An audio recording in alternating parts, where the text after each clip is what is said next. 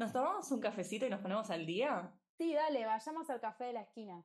No, ese tiene un café horrible. Parece torrado. Seguro que es torrado. No hay chance. Acá a tres cuadras hay una cafetería de especialidad nueva. Vos y esas modas. Bueno, vamos. Pero que haya medialunas. ¿Nos tomamos un cafecito y nos ponemos al día? Es tal vez una de las frases más repetidas por los argentinos. No es solo una bebida. El café es un plan, un ritual. Y hoy tenemos múltiples posibilidades de consumo, muchísimos tipos de café y cafeterías para todos los gustos. También muchos nombres. Cortado, flat white, cappuccino, macchiato. Algunos nostálgicos quizás reniegan de estas diferencias. Cortado o flat white, café con leche y dos medialunas o latte con leche de almendras y cinnamon roll. Nosotras no nos decidimos, así que invitamos a gastronómicos y expertos en café para debatir y poner en común lo mejor y lo peor de ambos mundos. Esto es Porteño Dopio, un podcast sobre café.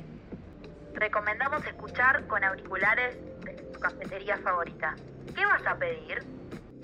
Quienes viven en Buenos Aires o quienes han venido de paseo alguna vez habrán tomado café en algún bar notable como el Tortoni, Las Violetas, 36 Billares, el Británico o los Galgos. Estos han sido puntos de encuentro de grandes músicos, el espacio de debate de importantes escritores o lugares de tertulia de actores y políticos. Todavía hoy, si pasás por alguno de ellos, en el horario en que sea, verás algunos grupos de señores o señoras leyendo el diario mientras toman su cortadito. Escuchamos en alguna parte que estos bares son la oferta de la eternidad, los últimos bastiones de lo que supo ser la ciudad. Pero, ¿toda esa historia vale un café torrado con leche? ¿Qué es el café torrado y por qué lo asociamos a los llamados bares de viejes? Invitamos a la reviewer y experta en café, Mari Mesarra, Mariego en Instagram, quien se inició en el mundo del café de especialidad cuando empezó terapia en 2018. Como buena obsesiva con el horario, prefería ir a desayunar antes de las sesiones y así empezó a rotar por las diversas cafeterías de la capital federal. Dentro del café comercial tenemos el torrado. Sí, es verdad que en muchos lugares está prohibido y acá no, y acá por un tema no sé qué. Eh, el torrado es más barato, ¿por qué? Porque no se hace diferenciación de granos cuando se cosecha, eh, que por ahí hay incluso granos eh, o defectuosos o podridos o lo que fuere, y va todo junto, y por eso se le pone azúcar y se tuesta con azúcar eh, con lo cual ni siquiera el consumidor tiene conciencia de cuánto de azúcar está consumiendo y eso es un riesgo importante, y también la calidad del grano. Es, vos, si lees las etiquetas, la mayoría de los instantáneos, por ejemplo, es, torrado en todas las marcas. Y sí hay una cuestión, una línea de café tostado natural, que eso sería el café comercial, que también lo tienen varios, que también está Cabrales y demás. Eh, es por un tema de calidad en principio. La diferenciación principal es esa. Eh, el torrado es la cosa más fea que puede haber. Y nada, eh, no, poco recomendable o cero recomendable. Nos preguntamos de dónde surge el café de especialidad y qué es. ¿Por qué sus términos son en inglés? ¿Por qué hablamos en inglés para referirnos al café si toda la vida hablamos del cortado y el café con leche? lo que refiere al café, el tostado natural y sin aditivos es la mejor alternativa, ya que el grano, además de haber aprobado el control de calidad previo al tostado, no produce ninguna reacción química que potencialmente dañe nuestro organismo. Dentro de lo que es el tostado existen cuatro formas estándar, el claro, el medio, el medio oscuro y oscuro, los cuales van cambiando el perfil del café en cuanto a textura, cuerpo, acidez y notas de cata. El potencial de los sabores se encuentra en los granos, tanto en su variedad como en el área bioclimática donde se plantan. Por definición, el café seleccionado para tostado natural es de buena calidad. De allí se hace una distinción más, la del café especial. Para que un café sea especial, este debe obtener una nota de cata mayor a 80 puntos, calificada por la Asociación de Cafés Especiales. ¿Qué es la temperatura barista? Las cafeterías de especialidad son una moda, responden a una tendencia global con respecto a comenzar a pensar en qué comemos, en qué tomamos, llegó para quedarse. El café de especialidad no es una moda. Eh, sí tiene que ver con esto que dijiste, que hay, hubo un cambio en la conciencia de lo que uno consume. Eh, así está como el tema de la ley de etiquetas y demás. Eh, es como que se dio en gastronomía en general.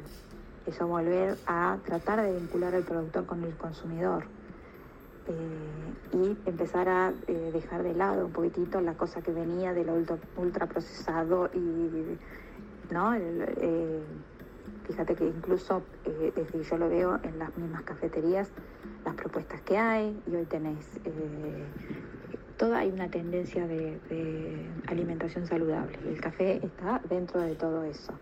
¿Por qué? Porque el grano está seleccionado, porque hay un montón de estándares desde que se cultiva hasta que se tuesta y el barista te hace el café. Charlamos con Julián Díaz, también conocido como Díaz de Julián en Instagram, creador de 878, La Fuerza Bar y dueño de los bares notables Los Galgos y La Roma, los cuales ayornó junto a su equipo. Es fanático obsesivo de la buena gastronomía, referente y apasionado de la identidad porteña. Conversamos con él sobre la actualidad del café en Buenos Aires, qué significa el café en Buenos Aires para él y desde su punto de vista de gastronómico, lo que escucha la gente, cómo podemos hacer que la experiencia de cada usuario, de cada comensal, sea satisfactoria, sin perder la tradición, pero incorporando calidad. La identidad con nuestra forma de verlo, con los rituales con los que están eh, completos. Me parece que es imposible, y es hasta una tradición, una, una forma de destruir eh, el propio producto, separar los productos de sus, de sus contextos. Eh, pensar que el café es solamente el café y no lo que está alrededor, la ciudad, la persona que lo sirve, con qué lo vas a acompañar, la media luna, la croissant, eh, un fosforito o lo que carajo sea, me parece que constituye todo el universo alrededor de eso. Entonces me río un poco cuando los, baristas más jóvenes como quieren borrarle rasgos de identidad porque me parece que es hasta es hasta perderse de lo más interesante que puede tener el laburo de cada uno desde mi punto de vista. Le preguntamos qué opina sobre las cafeterías de especialidad. ¿Es consumidor? ¿Cómo pide el café cuando va? ¿Discute? ¿No discute? ¿Cuál es su punto de vista?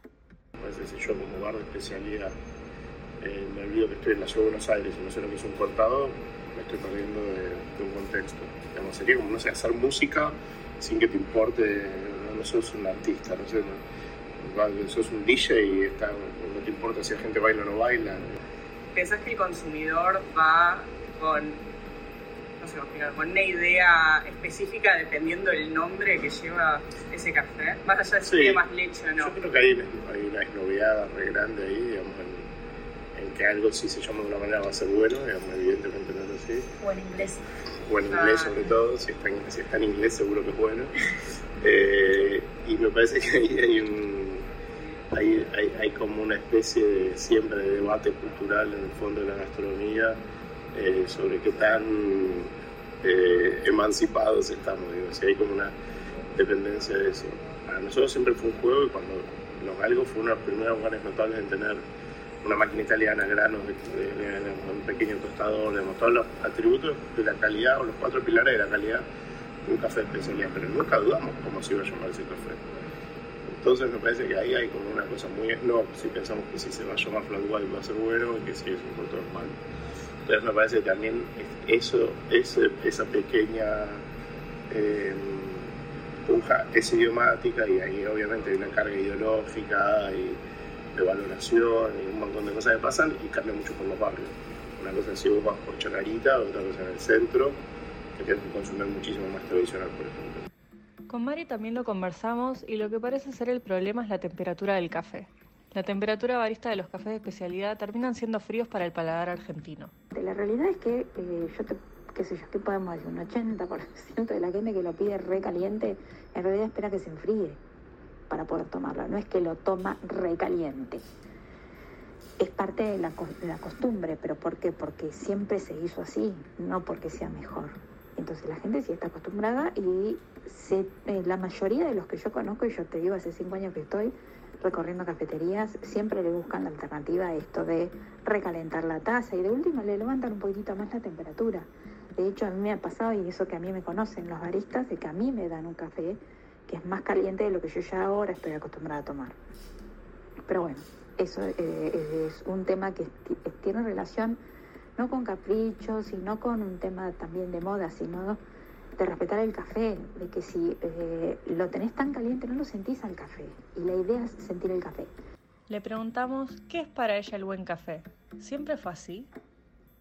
Eh, eh, siempre por tradición el café, un buen café era un café que era muy amargo, muy caliente y muy fuerte. Ese era un buen café. Ahí vos decías, esto es un buen café. Eh, el café de especialidad patió con todo eso. ¿Por qué? Porque no tiene que ser así de fuerte, porque no tiene que estar recaliente y porque le podés sentir notas al café. Y, yo te digo que, bueno, yo he hecho cursos también, entonces es como la primera vez que sentí la acidez real en un café, fue como, wow. Eh, es decir, si a, si a vos te eh, le metes cosas, que también se le meten cosas, ¿eh? porque hay tragos y, bebidas y le metes leche, qué sé yo, pero digamos, un, un expreso, un filtrado, eh, es, digamos, respetar el café, ¿se entiende? Entonces no, lo, no le llenamos de, de otras cosas pero en gustos.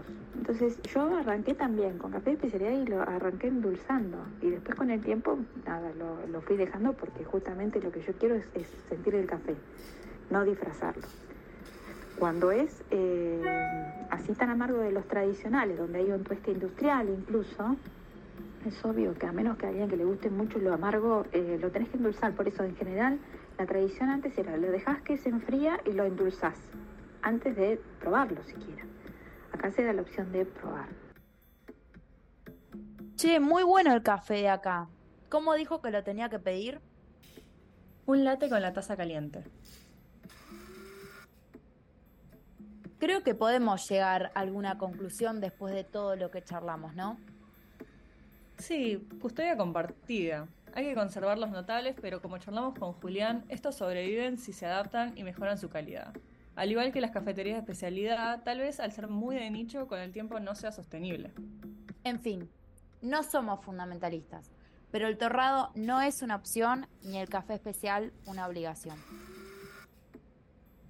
En el próximo capítulo, Media Lunas versus Cinnamon Roll.